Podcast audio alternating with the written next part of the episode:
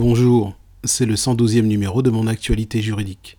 Aujourd'hui, je réponds à la question suivante. Quels sont les avantages d'un contrat de sécurisation professionnelle?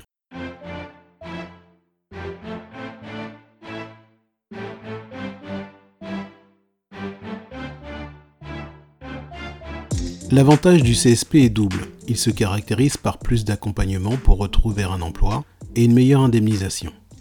Tout d'abord, en ce qui concerne l'accompagnement, le salarié qui accepte un CSP bénéficie d'un entretien individuel de pré-bilan d'évaluation des compétences et d'orientation professionnelle.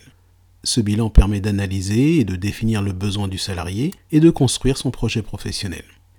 Il est réalisé dans les 8 jours qui suivent la date d'adhésion au CSP et un point d'étape est fait au bout de 4 mois.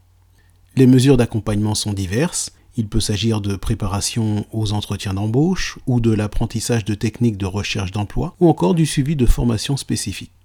Il est également possible pour l'adhérent au CSP de réaliser des périodes d'activité professionnelle en entreprise rémunérées, que ce soit en CDD ou en contrat de travail temporaire, et ce dans la limite de 6 mois, sans remettre en cause le bénéfice du CSP. Sur un plan pécuniaire, le salarié qui accepte un CSP peut prétendre à une indemnisation plus favorable. En effet, en plus de son indemnité de licenciement, le salarié a droit à l'allocation de sécurisation professionnelle, ou ASP, dont le montant dépend de son ancienneté dans l'entreprise. Ainsi, pour un salarié dont l'ancienneté dans l'entreprise est d'au moins un an, le montant de l'ASP est de 75% de son salaire journalier de référence.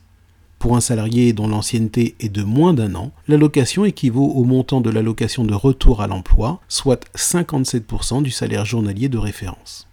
L'ASP est versée pendant la durée du CSP, c'est-à-dire 12 mois. Il n'y a pas de délai de carence pour la percevoir, ainsi elle est versée dès le début du CSP. Notez que pour bénéficier de ces avantages, l'adhérent au CSP doit respecter plusieurs obligations.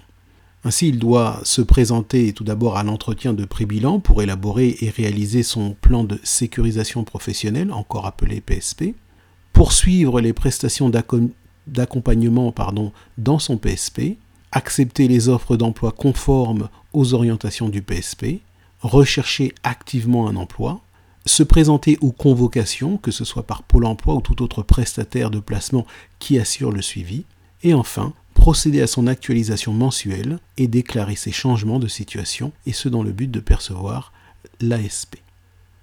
C'est la fin de ce flash briefing. Si vous avez une question juridique ou vous recherchez la définition d'un terme juridique, prenez le temps d'activer la skill Mon assistant juridique sur votre enceinte connectée Alexa ou bien sur l'application mobile Alexa de votre téléphone portable. À demain.